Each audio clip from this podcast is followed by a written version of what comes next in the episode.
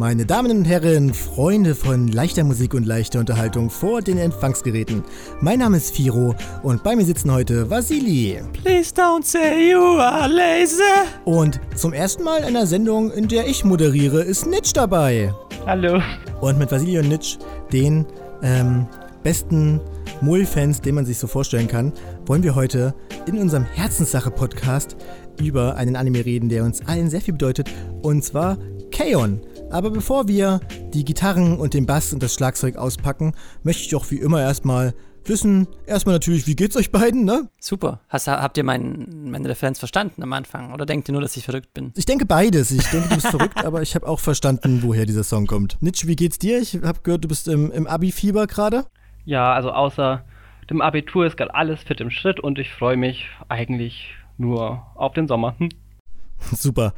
Ähm, da weiß ich schon mal, was bei dir alles fit im Schritt ist. Ich würde aber auch gern mal wissen, ähm, ob ihr vielleicht die eine oder andere fitte, oh Gott, Empfehlung habt für unsere Freunde da draußen. Deswegen frage ich euch wie immer, äh, was ist denn zuletzt über eure Bildschirme geflimmert, Vasili? Wie ist es denn bei dir gewesen? Das letzte, was ich geguckt habe, was auch so nachhaltig einen Eindruck bei mir hinterlassen hat, war folgender Anime, nämlich Kaiji Ultimate Survivor. Hat das wer von euch geguckt? Nee. Schande, Schande, aber auch Schande über mich, dass ich das so lange nicht geguckt habe.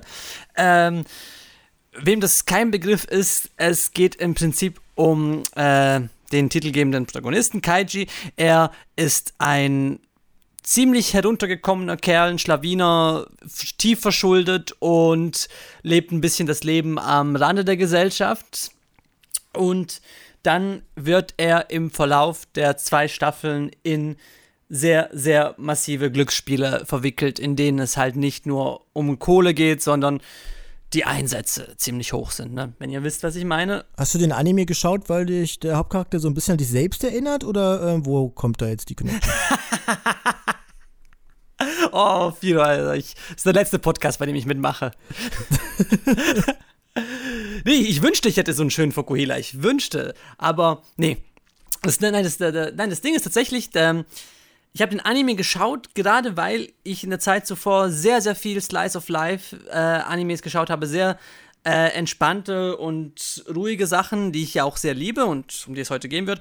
Aber ich habe mich irgendwie wieder so ein bisschen nach einem Adrenalinkick gesehnt und oh boy, da habe ich ihn wirklich, wirklich richtig doll bekommen, weil das ist, glaube ich, der, ich hatte bei keinem Anime überhaupt so physisch spürbares Herzrasen, weil Kaiji ist halt wirklich ein Mindgames-Anime allerfeinster Sorte, ne? Also, ich, ich gehe so weit, dass, dass, dass äh, ich behaupte, dass die Mindgames in Kaiji ein ordentliches Stück besser sind als ähm, sowas wie Death Note oder Code Geass. Ich, tut, tut mir leid, Fido, ich weiß schon, oh. wie, du, wie, du, wie du wahrscheinlich jetzt reinschaust, aber nee, es ist, es ist halt. Hm.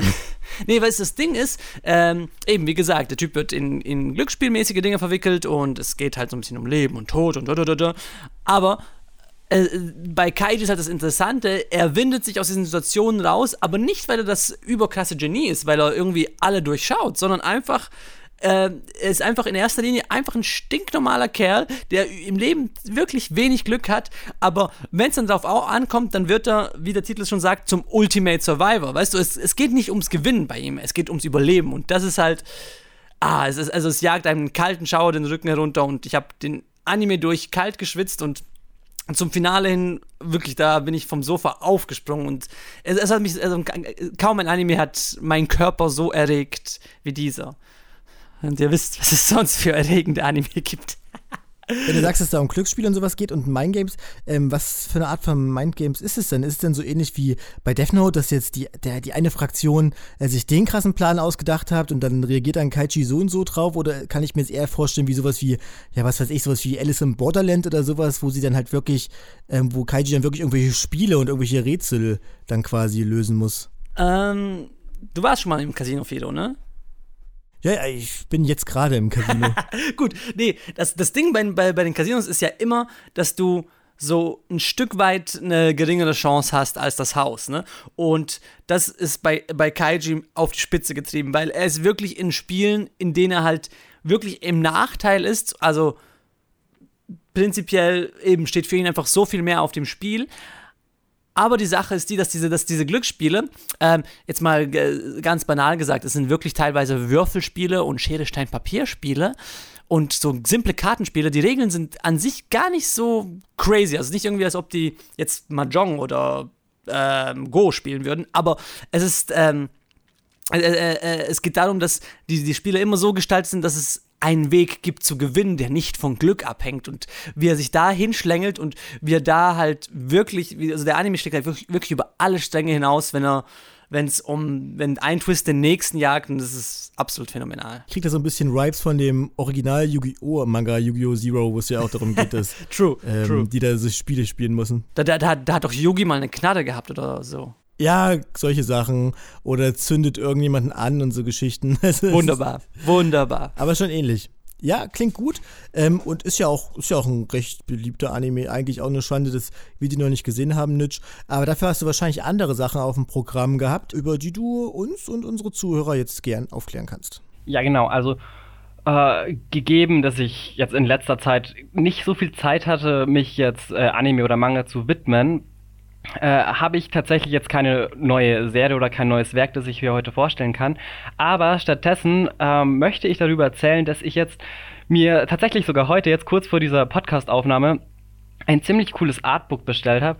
Und zwar, heute geht es ja tatsächlich schon um Kaon und Kaon ist aus dem Studio Kyoto Animation, wie gebildete Menschen alle wissen.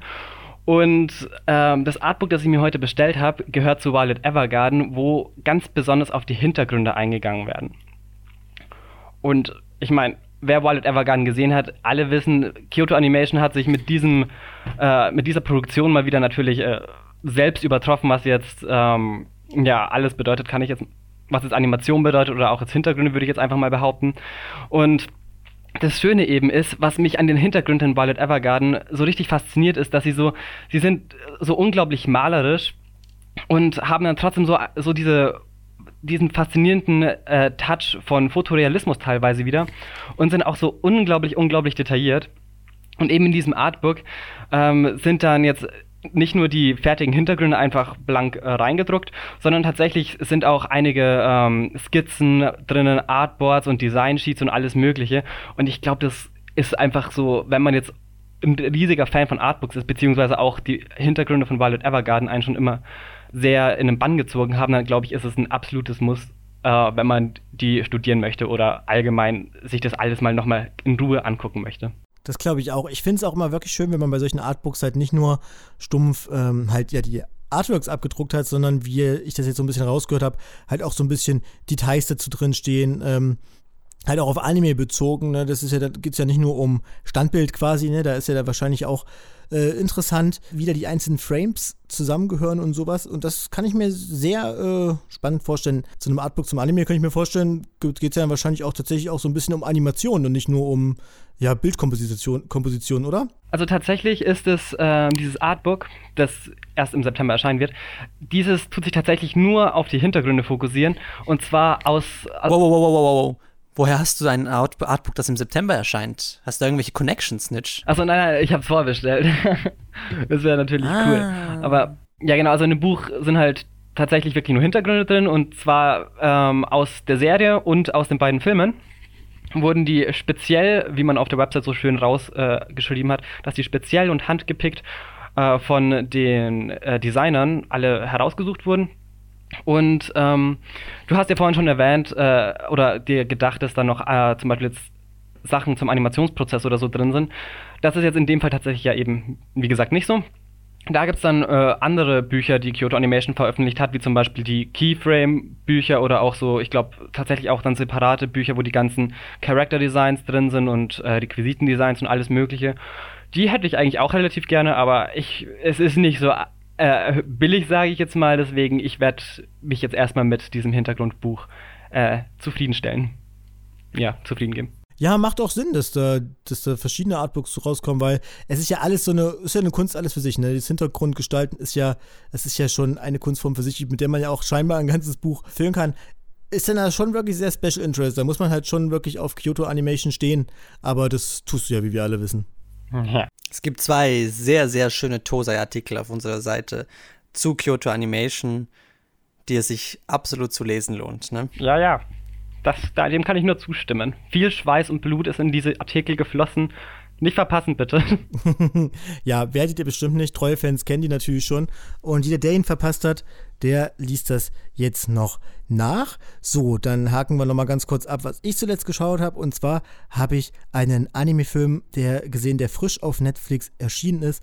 Und zwar Sailor Moon Crystal Eternal.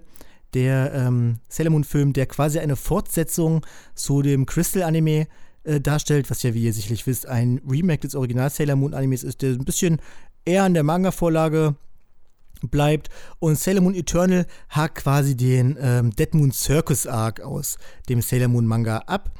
Und ähm, ja, macht das auch wirklich sehr schön, muss ich sagen. Also man merkt so ein bisschen, okay, äh, hier wurde jetzt in, es ist, es sind quasi zwei, in zwei Teile aufgesplittet der Film und die sind jeweils eine Stunde. Und da ist halt der ganze Arc reingepresst und deswegen geht's ne, ist das Pacing natürlich sehr rasch, ist alles ein bisschen gehetzt. Die einzelnen Sachen bekommen nicht so wirklich Luft zum Atmen. Es gibt ja zum Beispiel dieses, dieses eine bekannte Ding, dass Shibi-User und äh, Usagi halt quasi die Größe tauschen, also Shibi-User groß wird und Usagi klein wird. Das gibt es ja im Manga auch in einem alten Anime und da hatte ich das Gefühl, dass da äh, viel mehr Zeit mit verbracht wurde und solche Sachen sind halt wirklich nur so, so ganz, ganz kurz in diesem Film. Dann sind die auch schon wieder in ihrem, in ihren Originalkörpern. Und ähm, was aber, denke ich, einfach klar ist, wenn du so viele Kapitel, also einen ganzen Arc in zwei Stunden reinsteckst, da muss man ein bisschen hinmachen. Ähm, was auf jeden Fall lobend zu erwähnen ist, ist, dass die Charakterdesigns überarbeitet wurden, denn die waren ja in Sailor Moon Crystal jetzt, naja, also die wurden halt, ich weiß nicht, habt ihr Sailor Moon Crystal gesehen? Nicht aktiv mich hingesetzt, um es zu schauen, gerade weil es mich visuell nicht so abgeholt hat. Also ich habe äh, Teaser und Promo-Clips gesehen, aber ich habe mich jetzt nicht für eine Episode wirklich hingesetzt. Es hat, mich, es hat in mir zu wenig Feuer entfacht. Ne? Ja, es ist so ein bisschen schade, weil eigentlich ist, wenn man sich mal das, das, das, den Original-Manga anguckt, ist der Crystal-Style halt sehr original am Manga. Also dieses schlachsige und meterlange Beine und so. So sieht der Sailor Moon Manga ja halt auch aus, aber so sah halt der Anime halt nicht aus, ne? Und ich denke mal, viele von uns sind halt dann eher mit dem Anime vertraut. Und da ist es schon so ein bisschen abschreckend. Dazu kommt auch, dass sowas wie die Verwandlungssequenzen bei Sailor Moon Crystal halt ultra ugly aussahen. Also einfach CGI halt. Die sehen aber jetzt in dem Film zum Beispiel auch richtig gut aus, richtig Eye Candy und allein dafür lohnt sich das schön. Und ich muss auch sagen, also ich habe Sailor Moon Crystal jetzt auch nicht viel gesehen und was jetzt in dem Original-Anime passiert, ich meine, mein Gott, den habe ich in den 90, zu den 90ern wahrscheinlich das letzte Mal gesehen. da wusste ich auch nicht so richtig, was oben und unten ist. Und ich konnte den Film trotzdem ganz gut gucken und habe direkt gecheckt, was jetzt hier wieder, wieder Sache ist. Habe auch direkt wieder mitbekommen, wie bescheuert die Sailor Moon Lore teilweise ist mit Prinzessin Serenity und äh, das sind jetzt hier alles Wiedergeburten und, und dann gibt es hier noch den, den Silberkristall, den alle haben wollen. Mochte ich eigentlich sehr. Deswegen kann ich auf jeden Fall äh, empfehlen, da mal reinzuschauen. Nice. Na gut, vielleicht setze ich mich hin und gönne mir noch diesen Film, wenn der. Ich meine, da, da kriegt man noch mal so ein bisschen komprimiert und gepolished das Erlebnis was das Remake eigentlich bieten wollte, ne? Ich hoffe es sehr, dass jetzt auch mal die, also mich würde die originale Serie tatsächlich sehr interessieren. Ich bin überhaupt nicht mit Sailor Moon vertraut. Und wenn das auf Netflix kommen will, dann wäre es auf jeden Fall äh, eine sexy Sache, weil ich fand, finde die Bilder oder die Sachen, die Tessels manchmal von Sailor Moon von der originalen Seite auf Twitter postet, finde ich schon sehr, sehr appealing und mich würde es auf jeden Fall interessieren. Also fände ich das schon cool, wenn es auf Netflix mal erscheinen würde die Ästhetik von dem Anime ist einfach super und allein für das Eye Candy macht es immer schon Spaß, das zu gucken. Was auch Spaß zu gucken macht und was auch ein ordentliches Eye Candy ist, ist Kaon und deswegen würde ich sagen, wir haben jetzt wir haben jetzt die Sachen erstmal zur Seite geräumt, die wir so abhaken müssen und jetzt kommen wir zu dem jetzt zu dem Herzteil, könnte man ja sagen, dieses Podcasts, unserer Rubrik.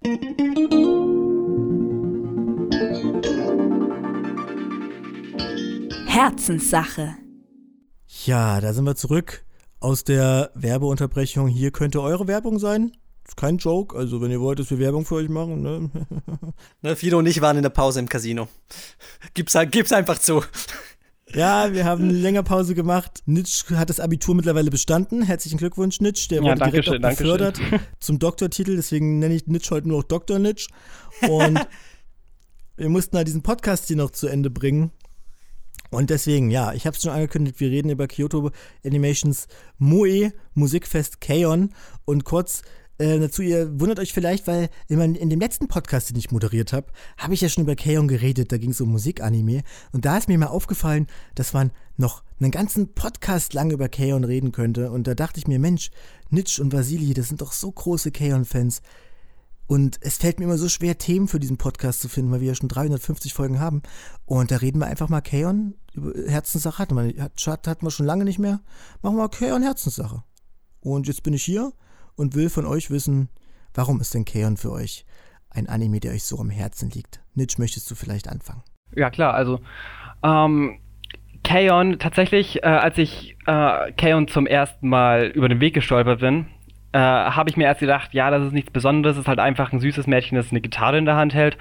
Und habe die Serie tatsächlich auch einfach links liegen lassen, bis ich dann auf Vasili gestoßen bin und er mir, ja, genau, dann, dann dringendst empfohlen hat, dass ich unbedingt Kaon gucken muss, weil sonst ist mein Leben nicht äh, erfüllt, sonst, sonst werde ich niemals sterben können, ohne jemals wirklich Glück in meinem Leben erfahren zu haben.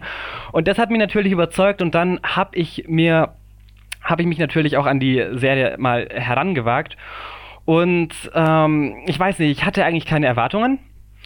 Aber dann gleich, aber gleich nach der ersten Episode war ich so ah, geflasht, wie, was für ein, was für ein Fest die ganze Serie einfach ist, weil Kaon kann einfach, du kannst einfach den schlechtesten Tag deines Lebens gehabt haben, gehst nach Hause, haust dich auf die Couch, schaltest eine Folge Kaon an und nach der Folge bist, bist, du so aufgeputscht und so munter, dass äh, du ganz vergessen hast, dass du so einen richtig miesen Tag hattest. Und ja, tatsächlich ähm, hat mich Kaon auch mal eine Zeit lang durch meinen Schulalltag einfach so begleitet.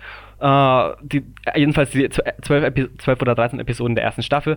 Und jeden Tag von der Schule nach Hause kommen und sich eine Episode Kaon gönnen, das war einfach so ein Treat fürs Herz. Und ah, ich bin so dankbar, dass ich diese Serie, dass mir Vasili diese Serie nahegebracht hat, weil ohne sie würde ich wahrscheinlich heute noch nicht wissen, was wahres Glück ist. Ich lebe, ich lebe, um Gutes zu tun, ne? Ja, Vasili, du bist ja bekannter Kaon, Konnoisseur und Experte. Deswegen möchte ich dir jetzt auch mal die Möglichkeit geben, dein Herz jetzt nach all der Zeit, wo du es nicht konntest, auszuschütteln. Ah! ja, genau. Also, es ist wie es ist. Kaon gehört zu meinen absoluten Favoriten. Also, manchmal wache ich auf und denke, ja, das ist mein Lieblingsanime, manchmal ist er in der Top 3, aber ist niemals unter Top 5. So, also wenn ich, wenn ich so im ersten Atemzug, in dem ich meine Lieblingsanimes nenne, gehört Kaon einfach dazu.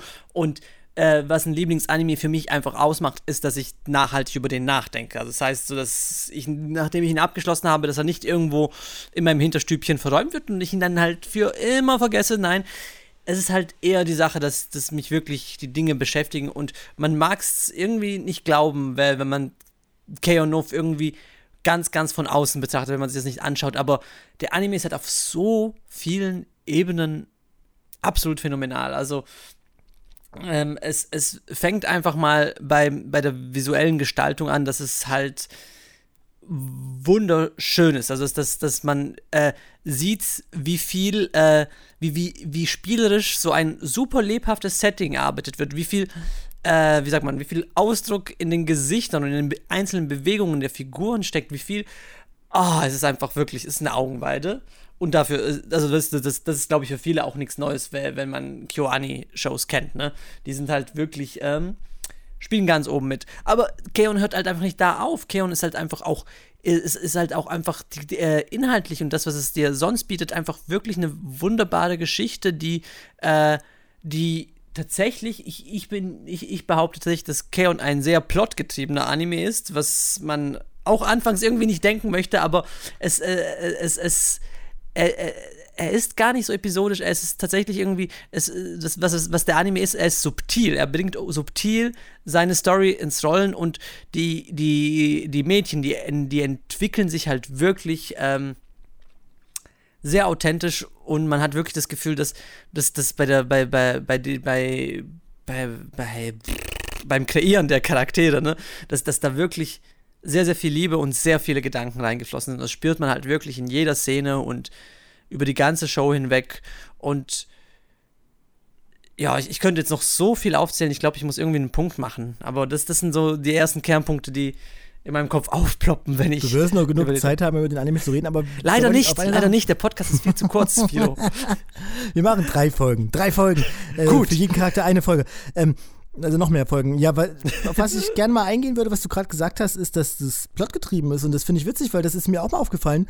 Denn Keon hat tatsächlich, also hat ja eigentlich, der Anime hat ja eigentlich immer so feste Ziele vor Augen. Ne? Es ist ja eigentlich, man kann ja fast schon Keon in so klassische Arcs irgendwie ähm, aufteilen, finde ich. Ich meine, sei, da sei es jetzt mal die Vorbereitung aufs Schulfest, hier sei es jetzt mal das Trainingscamp, wo sie im Trainingscamp sind und trainieren, oder sei es, wir müssen einen neuen Bandmember finden oder sowas.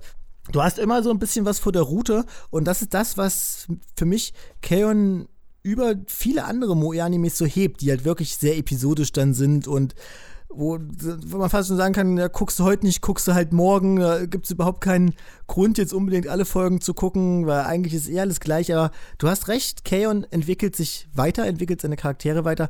Und ähm, deswegen ist Kaon auch halt viel mehr. Ne?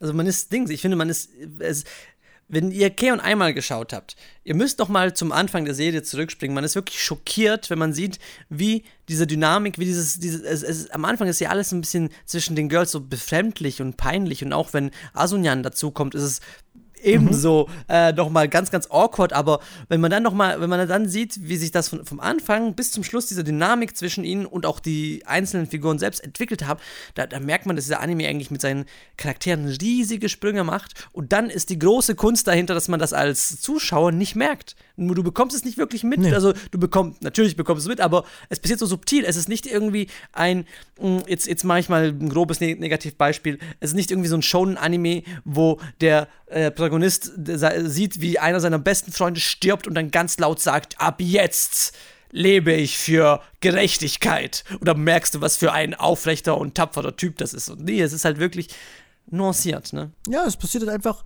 natürlich, so wie es halt im echten Leben auch passieren würde. Und obwohl die Charaktere in in Keon ja sehr over the top sind, halt teilweise schon, ähm, sind sie trotzdem irgendwie sehr, sehr, sehr geerdet und irgendwie, ja, menschlich, kann man halt einfach sagen. Und ähm, es ist ja so ein bekanntes Meme, dass in Animes die Charaktere eigentlich alle gleich aussehen, wenn man die Haare austauschen würde und die Augen, ne? Aber ich finde, bei Keon kriegen sie es so super hin, dass diese Mädels halt einfach auch alle ähm, einzigartig aussehen und das hört bei der Hauptbesetzung des Animes nicht auf. Das ist bei den Nebencharakteren ganz genauso und dieser Grad zum Detail, wie du ja auch schon gesagt hast, äh, den, den findet man nicht so oft in solchen Happy-Go-Lucky Moe-Animes. Ja, du sagst gerade, du sagst gerade, dass es spannend ist, ne? Man, diese Aussage, man erkennt, der ist, man erkennt, man kann die Charaktere nur in der Haarfarbe unterscheiden und so weiter und so fort. Bei Keon geht es ja so weit, dass du mhm. die Charaktere effektiv an ihren Beinen unterscheiden kannst. Ne? Das ist ja, äh, das ist ein Dings, das ist ja äh, ein ganz spezifischer Trade von Naoko Yamada, der ja. Regisseurin. Das, das, das, das, fängt an, dass der Anime ähm, Ritsu und Mio introduced, indem man nur ihre Beine sieht. Und dann siehst du, wie die beiden äh, gehen. Also du siehst sie wirklich nur gehen und ihre Beine und dann siehst du wirklich in ihrer Gangart, kannst du schon sehr, sehr viel von ihrem Charakter ablesen. Du siehst, okay, die eine ist hier die, die, die ruhige, besonnene, die andere ist energetisch und ein bisschen draufgängerisch. Und das wird dann, und genau dieses, äh, die, genau das, dieses in den ganz kleinen Details zu erkennen, was überhaupt in dem Charakter steckt, wird dann, was eine der besten Szenen überhaupt ist, im Film äh, auf die Spitze getrieben, weil der endet damit, dass man über mindestens zwei, wenn nicht sogar so drei, vier Minuten nur die Mädchen sieht, wie, man, wie sie gehen und man sieht halt wirklich auch nur, äh, man sieht wirklich nur von, von, von den Füßen bis zur Hüfte. Also man sieht wirklich nur die Beine, mhm. aber du, du bist schon, du bist so schon, schon so verbandelt mit ihnen, dass du sofort weißt, wer welche ist und es ist, es ist, oh, ja, es ist einfach so unglaublich, wie viel, wie viel, ja. wie viel Charakter und Liebe in so einer kleinen Bewegung stecken. Das ist ja das Geile an Animationen, ne? Ja, das geht ja dann auch äh, so weit, wenn ich mich nicht irre, haben die auch alle, alle Girls unterschiedliche ähm, Strumpfwaren, die sie also tragen. Hier, Yui hat irgendwie eine Strumpfhose an, die eine mhm. hat dann mhm. irgendwie längere Strümpfe, die andere kürzer. Und du hast ja auch angesprochen, dass der Anime wir hatten es ja eben schon, wir haben ja kurz über Kyoto Animation geredet, dass da immer so immer sehr realistisch ist und sehr viel Detail drin steckt. Aber ich finde, Kaon ist zwar wunderschön, sieht aber nicht so aus wie die anderen Kyoto Animation Sachen, weil du hast diesen Hyperrealismus ja jetzt nur im Teil, sage ich mal, drin.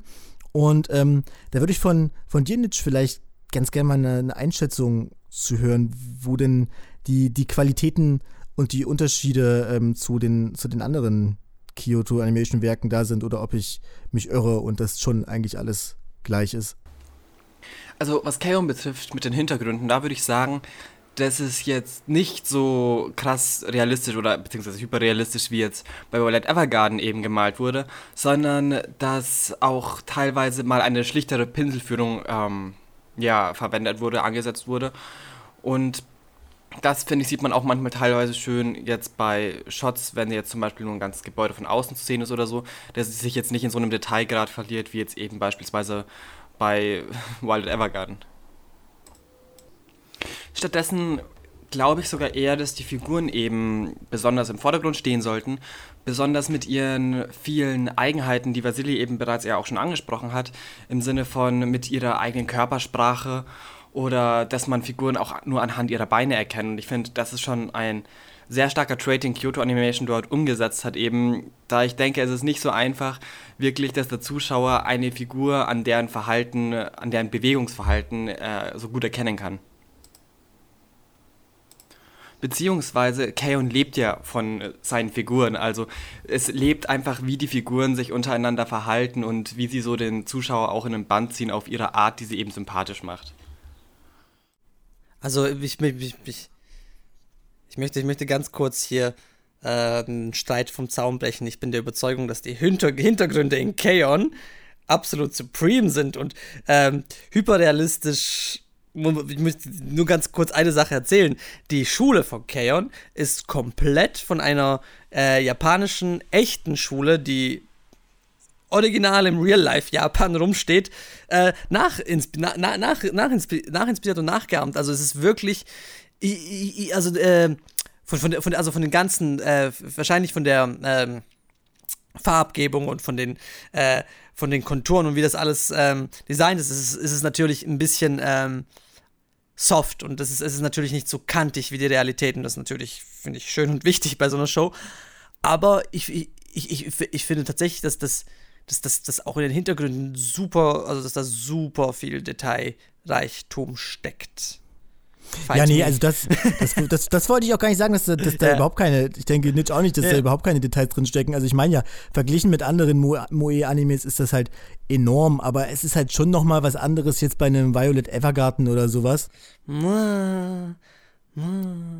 Weißt du, bei, guck dir mal Yuis Zimmer an. Wenn du das, wenn du Yuis Zimmer anschaust, dann siehst du nicht nur ein Zimmer von irgendeinem Highschool-Girl, das denkst, ja, das könnte das Zimmer von einem Highschool-Girl sein, sondern du siehst ein Zimmer und du spürst, also ich, ich zumindest, denke, dass man spürt, wie dass, dass das Zimmer von ihr persönlich eingerichtet worden ist. Man, man spürt ihren Charakter im Zimmer. Ich habe das Gefühl, okay, ich bin echt jetzt in diesem Raum, den sie sich hübsch gemacht hat. Aber vielleicht bin ich auch ein ja. bisschen zu. Nee, du hast, äh, du hast da an sich komplett versunken. recht. Also, das ist ja auch detailliert, ne? Und äh, ich sag mal, innerhalb so dieser Fantasiewelt, sag ich mal. Aber das, das ist halt nicht dieser Realismus, den so ein Violet ja, Evergarden irgendwie klar, hat. Das klar, ist, klar, klar, komm on. Es ist wahrscheinlich dieselbe Detailliebe. Vielleicht ist das Wort, was ich eher meinte, halt Realismus, der dann vielleicht fehlt. Also nein, äh, ja, also ich glaube, ich habe mich da auch etwas ähm, ungeschickt ausgedrückt, denn auf keinen Fall sind die Hintergründe irgendwie undetailliert oder so, sondern einfach nur nicht so in diesem krassen, äh, keine Ahnung, Detailverliebtheits, hyperrealistischen ähm, Touch wie eben jetzt bei Violet Evergarden, sondern ähm, ich habe mir das auch natürlich nochmal Hintergründe gerade eben angeguckt und die sind, wie gesagt, keineswegs irgendwie äh, detaillos, würde ich jetzt sagen. Und ich, ich glaube, ich hoffe jedenfalls, dass man auch so ein bisschen verstanden hat, wie man, also wie ich das jetzt vorhin eben gemeint habe, weil auf keinen Fall würde ich jetzt sagen, Kaon hat keine guten oder detaillierten Hintergründe. Mhm, mhm. Mhm. Ja, also wir sind uns, denke ich, einig, es ist ein wunderschöner Anime. Ähm, was der Anime aber auch hat, worüber wir jetzt noch gar nicht geredet haben, ich finde, das ist ja so ein bisschen das Hangpoint. Wir haben auch gar nicht erklärt, um was es im K.O. geht, aber ich denke, das weiß jeder. Trotzdem mal ganz kurz. Es geht um vier süße Mädchen, die machen süße Dinge und ab und zu machen die auch Musik, denn eigentlich spielen sie zusammen in einer Band, Hokago Tea Time. Ähm, also T-Zeit nach der Schule für die Leute, die kein Japanisch sprechen, im Gegensatz zu mir, der es fließend sprechen kann. Und ähm, die Musik, darauf will ich hinaus. Das ist ja auch etwas, was, was Kaon ausmacht und wo es ja viel auch drum geht. Wie, wie gefällt die euch denn? Also, was die Musik betrifft, das ist jetzt ähm, tatsächlich etwas, wo ich gestehen muss, dass es nichts wäre quasi, was ich mir jetzt wirklich in meiner Freizeit anhören würde oder jetzt auf einer Kann Busfahrt. Ich, kann ähm, ich nicht ähm, verstehen. Nicht, weil ich sie nicht äh, gut finde oder so, sondern eher, weil wenn sie, wenn sie in der Serie vorkommt, mhm. wenn dann die Mädchen wieder auf äh, der Bühne stehen und Yui loshüpft und mit ihrer quiekigen Stimme die ganzen Songtexte raushaut, dann ist es einfach für mich da gerade äh, dieser Faktor, der mir dann so als Zuschauer richtig gute Laune bereitet und auch etwas, auf das ich mich immer super, super äh, gefreut habe, wenn dann wieder die Band einen Auftritt hatte. Aber wie gesagt, in meiner Freizeit würde ich es mir nicht wirklich anhören.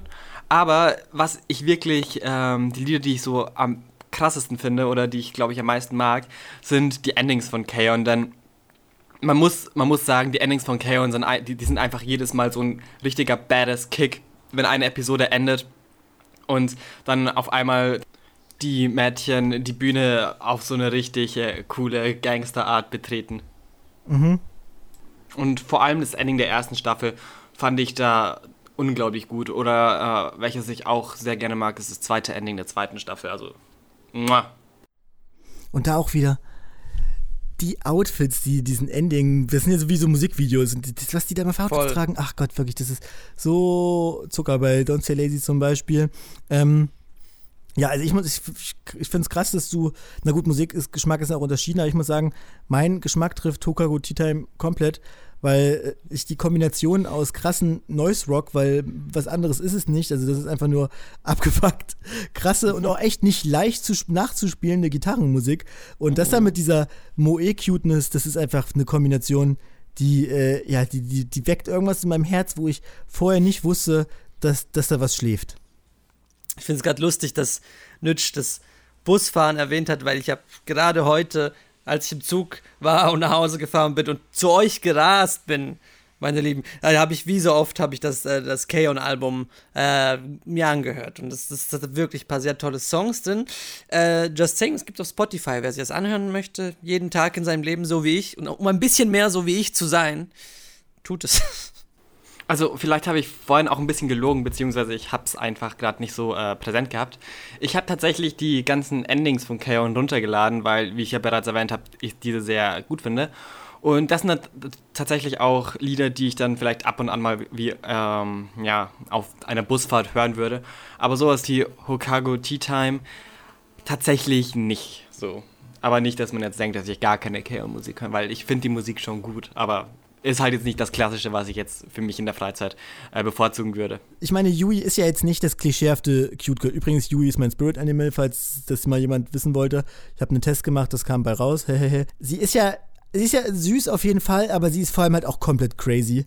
Und das, das, hört man in den Songs, die sie singt halt einfach raus. Ich meine, sowas wie Go Go Maniac oder sowas. Das ist einfach so ein abgefuckter Song. Over the place komplett. Das passt zu ihrer Persönlichkeit so sehr bei Yuis äh, Dings, bei, ich muss einfach, ich finde, alle Mädchen haben super Stimmen und äh, so viel, so weit wie ich japanisches Voice Acting beurteilen kann, ist es auch super aus seiner Show. Aber ich mag bei Yuis Stimme gerade spezifisch so, dass sie trotz, dass, trotz dessen, dass sie eigentlich so, so eine hochgepitchte Stimme ist, hat sie so noch so ein, so ein Kratzen drin, ne? Das hört man. Ich finde, das hört man die ganze Zeit durch die Show. Und natürlich in der Musik kommt es natürlich noch geiler, wenn so, wenn noch so ein leicht kratziges äh, so ein gleich katziger Vibe nochmal durchkommt bei, der, bei dieser eigentlich so cuten Stimme. Großartig. Wusstet ihr eigentlich, dass die A, die, die Synchronstimmen wirklich auch die Lieder singen, was ja selten ist, und B, dass die sogar extra aus, sag ich mal, um dann auch mal so auf Tour gehen zu können, ähm, die Instrumente gelernt haben, weil die konnten die alle nicht spielen. Und natürlich spielen sie nicht so gut wie in der Serie und da läuft auch ein bisschen Playback. Aber alle äh, Synchronsprecherinnen haben teilweise die Instrumente neu gelernt für diesen Anime, damit sie dann halt live diese Songs performen können. Und ähm, ich bereue es in meinem Leben, dass ich das verpasst habe und nie in meinem Leben live sehen konnte. Denn ähm, Hokago äh, Tea Time live zu sehen, muss, äh, muss fantastisch sein. Also das kann ich sehr empfehlen. Kann man sich auf YouTube auch angucken. Und ja, da ist Playback dahinter. Und ja, die spielen die Songs ein bisschen langsamer, als die Originalsongs sind. Dass man sich da irgendwie das so zu Herzen genommen hat und so viel Mühe da reingesteckt hat. Das, das, ist wieder so ein Ding, wo man sieht, dass die japanischen Synchronsprecher, die Seijus, dass es einfach eine ganz andere Liga ist als in, in anderen Ländern. Ich meine, ein ganzes fucking Instrument zu lernen, nur damit du die, den Charakter ein bisschen authentischer noch spielen kannst, das ist schon sehr cool. Ich finde es auch absolut wahnsinnig ähm, Und ich würde auch sterben, um ein Konzert zu sehen. Und mir ist nur ganz kurz eine Szene eingefallen. Ich, ich erinnert ihr euch an die Szene äh, in der ersten Staffel, in der Yui und Ritsu äh, Sumo-Dinger imitieren. Ja. Ne, das, das ist Voice Acting vom Feinsten. Ne? Das ist nicht nur die, die, äh, die, die, die Synchronsprecherin, die einen, die einen Sumo-Ringer imitiert, sondern es ist die Voice-Sprecherin, die Yui spricht, die einen Sumo-Ringer imitiert. Und weißt du, das, das, das, das, diese Szene, ich glaube, die, die finde ich so großartig, wenn man über das Voice Acting, Acting reden möchte. Es ist, es ist spektakulär. Und ein weiterer Punkt, der Kaon zu dem Meisterwerk macht, was es ist, ist die Comedy, finde ich, oder nicht? Also es ist teilweise auch wirklich lustig. Und es ist jetzt nicht dieser klischeehafte Anime-Humor, sondern richtig witzige Situationshumor teilweise. Es gibt eine Szene, das ist eine meiner, meiner absoluten Lieblingsszenen. Es wird ähm, sehr schnell etabliert, dass Yui sehr faul ist und sich zu Hause den ganzen Tag nur rumrollen möchte im Idealfall. und Yui hat eine Schwester. Und äh, eines Tages sitzen die anderen Mädels in dem Bandraum und warten auf Yui und dann reden sie darüber, dass Yui eine Schwester hat und überlegen wohl, wie das mit der Schwester ist. Und dann sieht man einen Flashback, wie Yui und noch eine kleine Yui, die wirklich genauso aussieht wie sie, nur im Kopf kleiner, beide halt durch dieses Zimmer rollen. und das ist, das ist so hilarious einfach, weil dieser, das ist, weil das ja auch so ein richtiger Running Gag ist und das so richtig Aufbau bekommt, dieser Gag. Das ist einfach genial. Also, was ich an Kaon auch ziemlich, ziemlich schön finde, sind die ganzen Comedy-Einspielungen. Denn ich weiß nicht, wie es anderen geht, aber für mich kommen die teilweise wirklich absolut unerwartet. Man sitzt einfach nur da und zack, man rechnet mit gar nichts und plötzlich hat wieder irgendjemand ein Kissen in der Fresse. Und das sind dann schon wirklich so Momente, da fühlt man sich sehr überrascht, aber äh, die sind einfach nur der absolute Knaller.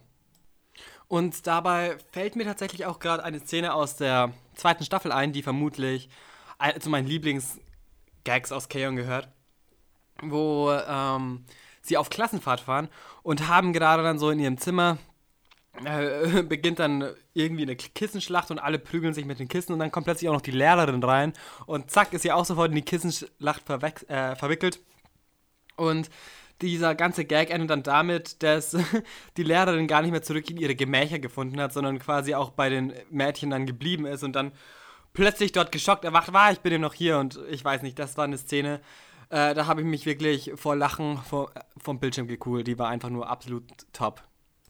Generell die Beziehung zu der Lehrerin richtig, schön, richtig schöne Charakterdynamik, die da aufgebaut wird. Auch zu dieser Lehrerin, die ja eigentlich oberflächlich gar keinen Bock. Also nee, ganz oberflächlich ist sie ja die nette Lehrerin. Dann ist sie eigentlich die, die überhaupt keinen Bock darauf hat und so eine Badass-Metal-Frau ist. Dann wachsen die Kinder ihr eigentlich doch ans Herz.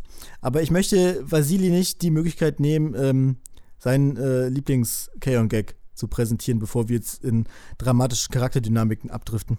Ich, ich, ich, ich, ich kämpfe damit. Ich, es sind so viele so. Es gibt so viele so lustige Momente.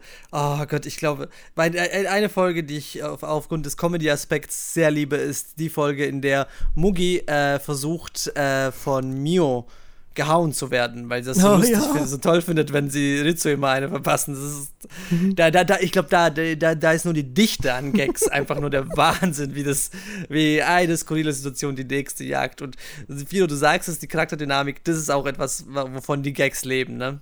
Mugi ist schon so mit der der lustigste Charakter, weil sie so ein bisschen Fish out of water halt ist. Ne? Also sie ist ja eigentlich dieses reiche Mädel, was da irgendwie in diesen, in diesen Wahnsinn da reingerät und zum Beispiel ja noch nie bei McDonald's, Mac, na gut, es ist ja nicht McDonald's, sondern noch nie Burger gegessen hat oder so ein Kram und das alles zum ersten Mal macht und ähm, dann aber trotzdem, dann aber versucht halt irgendwie lustig zu sein und ich finde, es gelingt halt auch, dieser komplett trockene Humor, so fast schon so ein alter Damenhumor, den sie irgendwie hat, finde ich. True, true, absolut. Das mit den Rettich, uh. mit ihren Rettichaugenbrauen zum Beispiel. Da gibt es, glaube ich, eine Traumsequenz, wo, ja, ja. Wo, wo, wo, Yui die dann irgendwie isst oder sowas. Ja, ich glaube glaub sogar, das ist auch so ein Running Gag, weil der ist, glaube ich, zum ersten Mal in der ersten Staffel bereits erschienen und hat sich dann in der zweiten Staffel auch fortgesetzt. Ja. Und das war jedes Mal einfach äh, der Knaller. Ja, es ist, ist echt gut.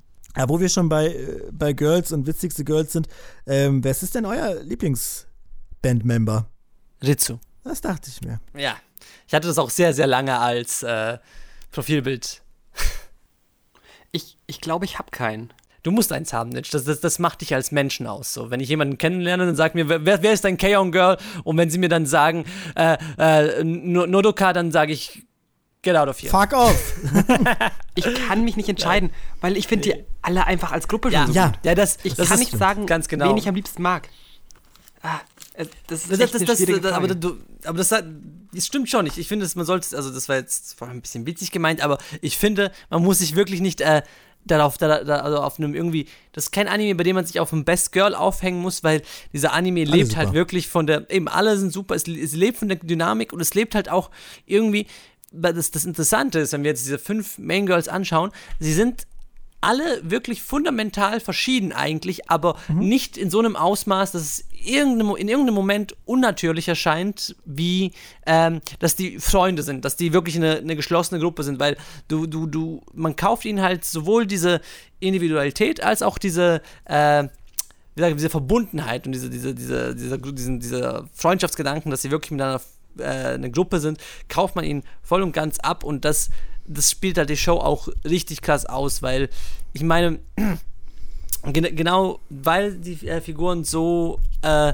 so, so, so, so, so nuancenreich und einzigartig sind, äh, kann man sich auch, wenn man, kann man sich auch so gut äh, sofort vorstellen, wie Szenen aussehen, in denen zum Beispiel nur zwei Figuren vorkommen. Weißt du, wenn ich sage, stell dir mal eine Szene mit Mio und Yui vor oder stell dir mal eine Szene mit Yui und Ritsu vor, da hast du komplett andere Dimensionen im Kopf. Und das ist halt das super geniale Character Writing hier, dass, dass, dass der Anime halt, dass, dass, dass, dass du halt wirklich das Gefühl hast, du kennst die und du weißt genau, wie die miteinander ticken und das ins Detail hinein. Ne? Das ist super und geil. Vor allem, das, das, wie du schon sagst, also man kann sich wirklich auch Szenen in jeder Konstellation da vorstellen. Ne? Es gibt halt ja oft so Animes, wo man weiß, okay, die haben irgendwie eine coole Dynamik zusammen, aber ich könnte mir nicht vorstellen, wie der jetzt mit dem irgendwie agiert. Das ist bei Keon gar nicht. Bei Keon kaufst du wirklich ab, dass die alle fünf halt gleich gut miteinander befreundet sind und, und das bei, dass es nicht, dass es nicht zu so einer peinlichen Stille kommen würde, wenn jetzt, ähm, nur, nur zwei von denen irgendwie zusammenhängen würden. Es ist nicht das Phoebe Chandler-Phänomen äh, aus Friends,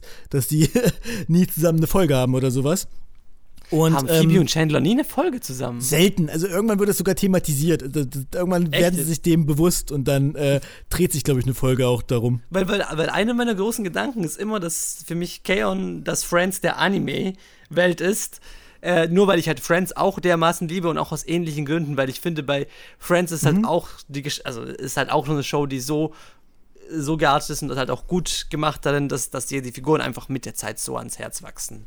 Na, man, sie werden sich dieser einen Schwäche in der Dynamik ja scheinbar bewusst. Aber ich finde, selbst bei Friends hast du ja sowas wie, das ist ein komischer Callback, sowas wie Joey und, und, und Chandler, wo, wo schon irgendwie nochmal eine, eine krasse Dynamik drin ist. Und sowas gibt es bei Kaon nicht, also bei Keon kann ich mir vorstellen, dass Mugi und Asuna irgendwas machen, oder Mugi und Yui, natürlich hast du halt dieses Ritsu, äh, äh, Mio-Ding irgendwie, aber selbst das wird ja irgendwie so ein bisschen, äh, bisschen, bisschen aufgelöst und die lernen mit der Zeit dann auch mit anderen irgendwie abzuhängen und was weiß ich. Und ja, es ist wirklich schwer, einen Lieblingscharakter zu nennen, aber ich habe auf jeden Fall einen sehr eine unpopular Opinion und ich finde, dass Mio mit Abstand der schlechteste Charakter in der Gruppe ist. Also ich finde sie auch gut, aber ähm, ich finde Mio ist, also sie ist kein schlechter Charakter, versteht mich nicht falsch. Mio-Fans, ich finde sie auch cool, aber sie gefällt mir am wenigsten gut aus der ganzen Gruppe. Was? Also nee, das kann ich jetzt nicht so nachvollziehen, weil ich muss gestehen, Mio gehört bei mir ähm, dann tatsächlich zu den Figuren, die ich sogar lieber mag. Weil sie ist so, ich finde es so schön, wie sie immer so schüchtern ist und auch von den anderen immer so erschreckt wird und wie sie dann irgendwie dann so in der Gruppe immer insgesamt dann so immer manchmal so ein bisschen das lieb gemeinte Mobbing-Target ist. Ähm, und dass ich dann halt, wenn dann Rizu wieder irgendeinen Prank an äh, ihr ausprobiert oder wenn dann Mugi wieder aus dem Hintergrund ihre teuflischen Hände im Spiel hat, finde ich das eigentlich immer sehr äh, schön alles rübergebracht wird mit mir und finde sie tatsächlich auch ein dadurch auch einen sehr äh, schönen, sympathischen Charakter, der auch wieder für mehr Gruppendynamik sorgt. Aber prinzipiell ist halt dieses schüchterne und nicht aus sich rauskommende äh, Mädchen, was dann auch vor allem Angst hat und so, das ist halt schon noch so der, das, der klischeehafteste ähm, Archetyp, den sie da irgendwie in der Gruppe drin haben, finde ich. Also wie gesagt, es ist. Ja, das, das sagst jetzt du. Du hast, du hast, du hast dann Podcast im Internet und bist super famous ja. und kameraaffin, weißt du? du musst, es, es geht darum, dass die, die Figuren halt, man muss mit denen connecten können. Natürlich kannst du nicht mit jeder connecten, weil die irgendwo auf verschiedenen Punkten in den Spektren sind. Und sie ist halt nicht so outgoing und deshalb möchte man sich um sie kümmern. Ich sage ja auch gar nicht, dass sie schlecht ist. Also Nein. Für, sie sie, äh, sie äh, ergänzt sich ja auch sehr gut in dem Humorgebilde, weil, wie Nietzsche ja sagt, es gibt sehr gute Pointen, wo sie dann irgendwie dran beteiligt ist. Aber sie ist halt oft ja, so ein ne? bisschen das erste Konzert. Ja, das erste oh Konzert, Leute. Oh, da kann ich eine lustige Anekdote erzählen. Es ist ja die Szene, wo sie dann zum Schluss quasi ausrutscht und die ganze Schule sieht ihr Höschen, ne? Und mhm. Kaon wurde zu einer. Ich habe das ja tatsächlich geguckt, als das noch Airing war, weil ich alt bin. Und Kaon lief damals teilweise noch in 4 zu 3. Ähm, weil es anscheinend noch üblich war. Und man hat sich die ganze Zeit auf den 16 zu 9 Schnitt gefreut, weil jeder dachte, dass man dann halt ihr Höschen sieht. Aber tatsächlich wurde das, das breitere Bild, das ähm, war auf der anderen Seite quasi. Also man hat dann ihr Höschen trotzdem nicht gesehen und das ganze Internet dachte, er hat auf diese 16 zu 9 Variante gewartet, um dieses Höschen zu sehen, aber man hat es nie zu sehen bekommen. Hä, ich bin gerade ein bisschen verwirrt. Der, der, der, Witz besteht ja darin, dass sie umfällt und anstatt eines Höschens sieht man ja eine Reisschüssel. Ja, aber man sieht sie aber dann trotzdem noch in dieser Pose. Ich glaube, nach oder vor der Reisschüssel. Okay, okay. Ah, okay, okay, okay. Ah, das ist okay. Lol. Verdammte Creeps. Ja, ist echt so. Äh, auch sehr aus der Zeit gefallen, aber das, das weiß ich noch, dass das, dass das Leute mhm. unbedingt, unbedingt sehen wollen. Ich bin ja überhaupt also Das wollen Leute auch heute noch sehen. Denke ich auch. Das wollen Leute ja auch heute noch sehen, das ist ja okay. Aber ich meine, darüber muss man ja irgendwie auch reden, wenn man äh, über diese, über das Genre, in das Keon fällt, nämlich diese Moe-Shows redet. Und da ist natürlich immer auch ein ganz großes Thema der Fanservice und mhm. inwieweit auch Charaktere sexualisiert werden. Und das ist natürlich äh, eine Sache, die ich persönlich auch nicht gut heiße. Aber ich, und, und, und, genau da scheint für mich halt Keon ganz besonders hell darin, dass es halt wirklich über sehr weite Strecken. Ich glaube nur die, die paar Szenen, in denen Sawachan Sensei sie da in Outfits steckt.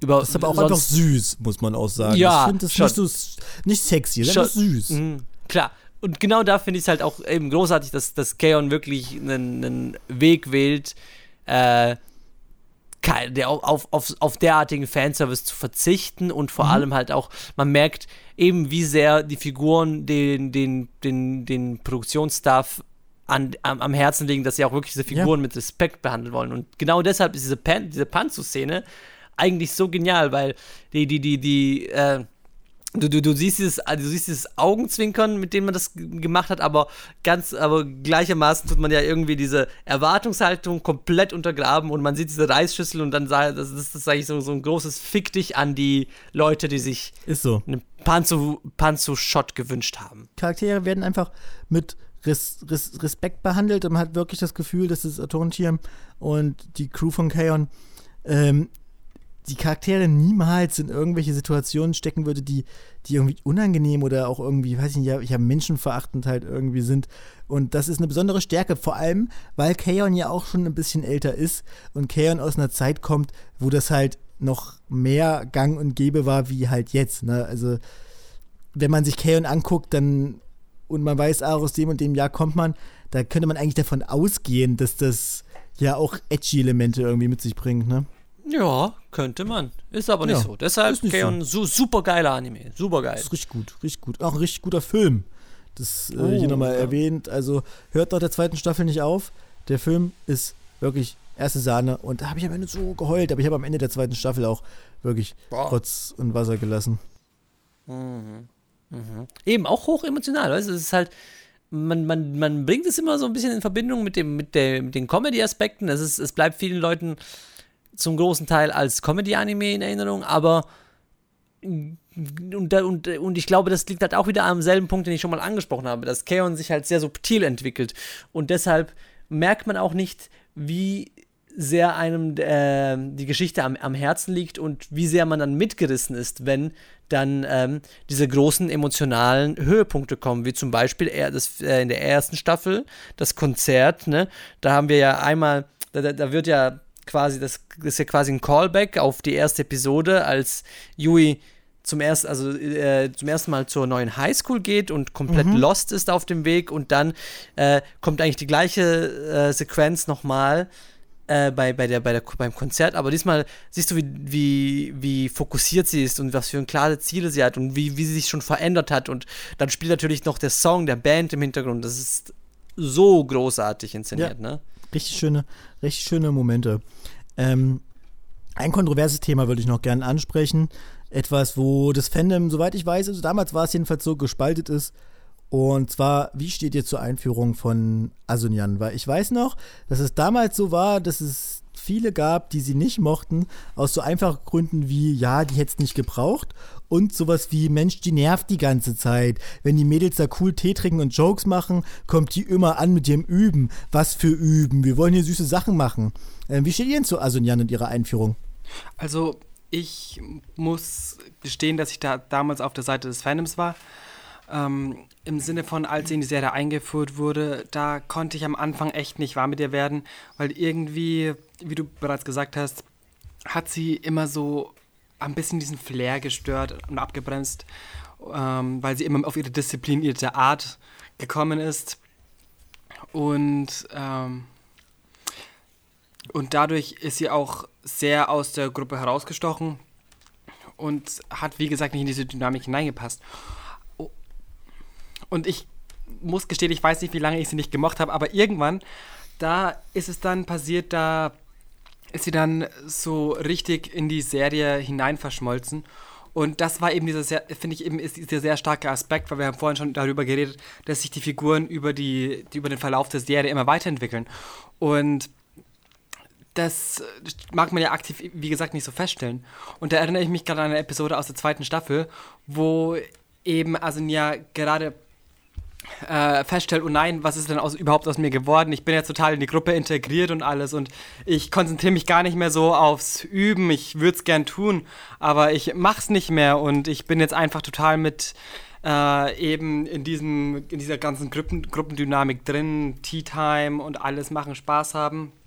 Und in dieser Episode versucht sie dann auch wieder ein bisschen so, sich wieder am Rahmen, äh, am Riemen zu reißen und möchte auch wieder so ein bisschen diszipliniertere Schritte einleiten, aber natürlich geht es dann natürlich alles schief und ihr gelingt es auf jeden Fall nicht.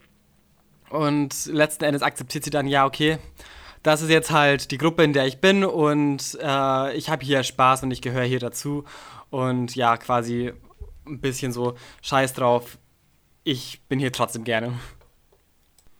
Und in dieser Episode ist mir dann eben auch so, so erstmal so richtig äh, überhaupt aufgefallen, dass sich Asunia jetzt so komplett in die Gruppe eben auch integriert hat und gar nicht mehr so dieser äh, Störfaktor ist, wie man ihn am Anfang vielleicht äh, wahrgenommen hat.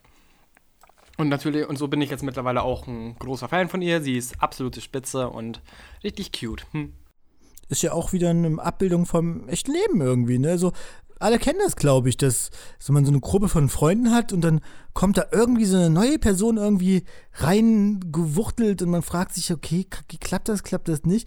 Und dann ist das halt erstmal befremdlich, aber mit der Zeit, wie du schon sagst, äh, gewöhnt man sich aneinander und man kann sich die Person vielleicht schon gar nicht mehr ähm, wegdenken. Wie stehst du denn zu dem, zu der Problematik, sag ich jetzt mal, Vasili?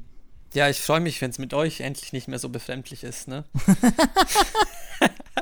nee, nee ich, ich habe euch, hab euch, hab euch alle lieb. Nein, ähm, ich bin, also bei mir ist es einfach wirklich schwer, ein Kaon ein schlechtes Haar zu lassen, weil ich bin der Meinung, dass Asunyan absolut genial ist und das sogar von Anfang an, weil ich finde, was das Großartige ist mit der Einführung von Asunyan ist, dass, dass sie, sie, sie, sie ist ja eben so kritisch und auch so lost, weil sie, sie, sie, ähm, sie kommt ja zur Gruppe dazu, weil sie das Konzert sieht und absolut mitgerissen ist. Weißt du, sie findet dort etwas, was sie in anderen Musikgruppen oder bei anderen Bands gar nicht sieht. Da haben wir ja auch irgendwelche ähm, Szenen, in denen sie irgendwie herumwandert und sich anderswo umsieht, aber dieses, dieses bestimmte Feeling, das sie da bei den Girls empfindet, das, das findet sie sonst nirgends. Und dann fängt es, ist es der ganze Anfang mit Asunyan, wo sie sich der Gruppe anschließt und äh, sich auch sehr wehrt und äh, irgendwie andere Dinge durchsetzen möchte da stellt sich bei ihr eine große Frage, nämlich was ist so toll an diesem, äh, an diesem Light Music Club, was ist so toll an Hoka, also, ähm, an der Band und an den Girls. Und es gibt ja da eine, eine Episode und da fragt sie Mio, wem, warum ist die eigentlich noch dabei? Weil Mio wirkt auch für sie, auf sie wahrscheinlich wie die einzige äh, Person, die irgendwie noch bei, bei Trost ist in dieser Gruppe.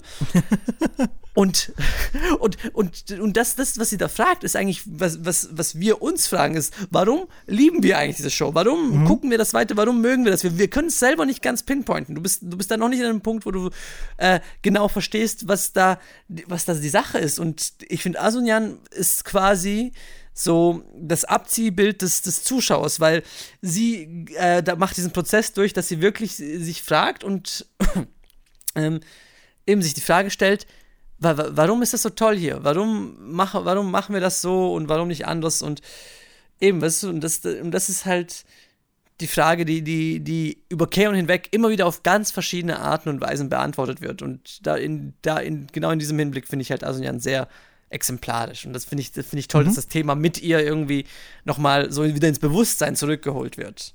Ja, finde ich auch. Also ich muss auch sagen, ich mag sie richtig gerne. Also bei mir ist sie so mit Yui tatsächlich so auf den vorderen Plätzen. Also Yui ist für mich natürlich ähm, Endgame. Das ist, geht nicht besser, also geht generell auch nicht besser. Es gibt vielleicht, es gibt wenig Charaktere in der ganzen Welt der Fiktion, die da vielleicht mitreichen. Also ich würde Yui mit so Sachen wie Walter White, äh, Lelouch und ähm, Dale Cooper aus Twin Peaks so auf eine Stufe stellen wahrscheinlich. Das wäre eine coole Band, ne?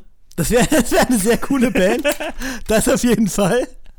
Ähm, und ich mag gerade ihre Dynamik mit Yui, mag ich halt auch irgendwie sehr, sehr gerne irgendwie. So diese, das ist also eine sehr umgedrehte, man könnte sagen, so eine Reverse-Senpai-Situation eigentlich. Weil eigentlich sollte Yui ja der Senpai sein, aber eigentlich hat man eher das Gefühl, dass Asunyan halt die, ähm, die reifere ist und die versucht, Yui so ein bisschen in so eine Richtung zu bringen. Dasselbe und mit der kleinen Schwester, ne? Ga ganz genau, genau dasselbe. Auch Reverse. Ja, das ist ja witzig. Ich habe ja eben das angesprochen mit der Schwester. Das Witzige ist ja daran, dass ihre Schwester ja ganz anders ist als Yui. Komplett reif ist, zu, lang, zu, zu Hause den, den, den, den Haushalt irgendwie äh, schmeißt, aufpasst, dass Yui nicht, äh, dass Yui ihre Sachen irgendwie in die Wäsche schmeißt und so Sachen und nicht immer dieselben Sachen trägt. Und ähm, einfach herzallerliebst. So, ich, äh, was nicht herzallerliebst ist, ist ähm, dass Gefüge der Zeit, denn das führt dazu, dass man immer auch mal ein Ende setzen muss, auch bei schönen Sachen. Deswegen würde ich zum Schluss von euch, aber euch gerne auch mal die Möglichkeit geben, noch irgendwas anzusprechen, wo ihr denkt, dass wir darüber jetzt vielleicht nicht lang genug geprabbelt haben. Nitsch, gibt es denn irgendwas noch, was du zu dem Thema Kaon auf dem Herzen hast? Also tatsächlich gibt es da noch eine Kleinigkeit, die ich noch gerne hinzufügen würde. Und zwar, wir alle sind uns ja einig, dass Kaon eine absolut, absolut lebendige Show ist, die auch super viel Spaß macht zu gucken.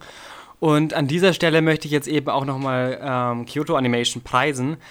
Denn ich würde schon sagen, dass es durchaus bestimmt eine große Herausforderung war, die Serie so lebendig zu gestalten, weil man eben bedenkt, dass das alles auf einem Four-Coma-Manga basiert. Und an dieser Stelle ist auch eben die Herausforderung, dass, äh, äh dass man es wirklich geschafft hat, wirklich Episoden mit einem durchgehenden erzählerischen Strang zu kreieren. Da in einem Vorkommer-Manga es ja immer nur so normalerweise so kleinere, kurze Geschichten sind. Und ähm, der Anime hat es eben geschafft, da etwas sehr Strukturiertes aufzubauen und auch eben geschafft, viel mehr, viel mehr Detail in die Serie hineinzubringen. Also jetzt nicht nur von den äh, Zeichnungen oder von Hintergründen, sondern im Sinne von, äh, von den Figuren, Charaktertiefe. Sachen werden besser erklärt und mehr ausgebaut. Die Figuren, also die Beziehungen der Figuren sind viel glaubwürdiger nachzuvollziehen. Und ein ganz, ganz große, eine ganz, ganz große Bereicherung, die der Anime natürlich auch darstellt, ist ja auch ähm, der Aspekt der Musik. Denn im Manga, glaube ich, kannst du den nicht so ganz miterleben, als wenn du jetzt die Serie geschaut hast. Und all das, finde ich, ist wirklich äh, eine unglaublich starke Leistung vom Studio. Und eben auch durch die ganzen wirklich unglaublich talentierten, talentierten äh, Mitarbeiter, die eben es geschafft haben, aus einem wirklich ja, durchschnittlichen, gewöhnlichen äh, Werk einen, einen so besonderen Diamanten zu zaubern, der auch heute noch eine ganz, ganz große Fanbase hat und immer noch total beliebt ist und es ja auch immer noch Leute gibt, die gerne noch Fortsetzungen hätten und alles Mögliche. Und das finde ich ja schon eine sehr bemerkenswerte Leistung. Stimmt da Nütsch absolut zu. Ich würde noch weitergehen. Ich würde sagen, im Vergleich zum Anime ist der Manga. Oh, ich finde kein nettes Wort. Ähm, aber Wir, wir, bleiben, wir bleiben soft, ne, wie unsere Girls, das haben wir gelernt. Nein, äh, nein, aber es ist halt ist auch der Wahnsinn. Nur, nur noch etwas kurz zum Anmerken. Das, das Verhältnis von Original Anime Content zu Manga Content ist krass. Also nur in der ersten Episode ist etwa die Hälfte aus dem Manga und die Hälfte ist einfach Original Anime Content. Und so zieht sich das durch die Show weiter und das ist etwas, es ist halt die ultimative Adaption, weil es einfach so viel mehr aus der Show macht, als der Manga je hergegeben hat. Und was ich noch zum Schluss über Keon sagen möchte, ist nach ähm, so vielen Lobpreisungen, Keon ist, glaube ich, keine Show für alle. Es ist, es ist, ich, ich, ich, ich, ich habe schon, ich habe es schon anderen Leuten versucht näher zu bringen und die sind dann nicht so drauf angesprungen wie ich, was auch überhaupt nicht schlimm ist, weil ich glaube, Keon ist eine Show für wenige Leute, für Leute, die genau nach dem suchen, aber für die Leute ist es halt eine, es halt ein absolut spektakuläres Erlebnis. Ja, also Keon ist vor allem auch kein, es ist kein Anime, der mir einfällt, den ich jetzt jemandem zeigen würde, der mit Anime noch überhaupt keine Erfahrung hat. Ich glaube, Keon kannst du erst so richtig wertschätzen und genießen, wenn du schon so ein bisschen Erfahrung mit dem Genre Anime hast weil es schon sehr, es ist schon sehr japanisch. Da sind wir uns, denke ich, alle einig. Aber jeder hat andere Geschmäcker. Für jeden gibt es da draußen aber irgendwas. So ist es auch äh, für euch, denn wenn euch dieser Proxcast gefallen hat, gibt es noch ganz, ganz, ganz, ganz, ganz, ganz viele andere, wo bestimmt auch ein Thema dabei ist, was euch auch gefällt. Denn wie es meine Mutter schon immer gesagt hat, ähm, der Proxcast ist wie eine Schachtel Pralinen. Ähm, man weiß nie, was man kriegt. Und ähm, deswegen danke fürs Zuschauen, danke fürs Mitmachen. Wo kann man denn von euch in nächster Zukunft mal wieder was, was lesen, was hören oder was sehen? Irgendwelche Projekte in der Pipeline, die ihr jetzt hier mal anteasen wollt? Also das nächste Mal, das man wahrscheinlich von mir hören wird, das wird dann wieder beim Projekt Tosa sein, wo ich auch schon gerade an zwei neuen Artikeln setze, die auch vom Stil her so in die Richtung gehen werden wie meine bisherigen ähm, Artikel, wie eben die beiden Kyoto Animation Artikel bzw. der Ghibli Artikel. Oh, aber um was es genau gehen wird, das ist natürlich ein Geheimnis. Und darauf muss man dann schon warten und gespannt bleiben müssen, darf. Whatever. Sind wir sehr gespannt, Vasili, wie es bei dir gibt's gibt's News zu Anime Fights? Das wollen wir doch eigentlich wissen. Uh. Du, wenn, wenn das Feuer brennt, dann steigen die Leute auch wieder in den Ring. So sieht es aus, Fido. Du bist herzlich eingeladen, wenn das Feuer auch in dir brennt und nützt du natürlich auch. Und was sonst ansteht, oh, da halte ich mich bedeckt. Aber sehr, sehr bald kommt auf, auf unserem YouTube-Kanal etwas ganz Nettes zu ganz netten Animes. Und ähm, ich fand es auch wirklich lieb von euch, dass ihr euch mit mir hier in das Studio gesetzt habt, um eine neue Folge des Boxcasts aufzunehmen. War sicherlich nicht die letzte. Äh, in der nächsten Folge ist dann, glaube ich, Qbert wieder dran. Und ja, Drückt auf Folgen, drückt auf Abonnieren, klickt auf Liken und zeigt eurer Oma. Das war's von uns. Wir sind raus. Bye nie!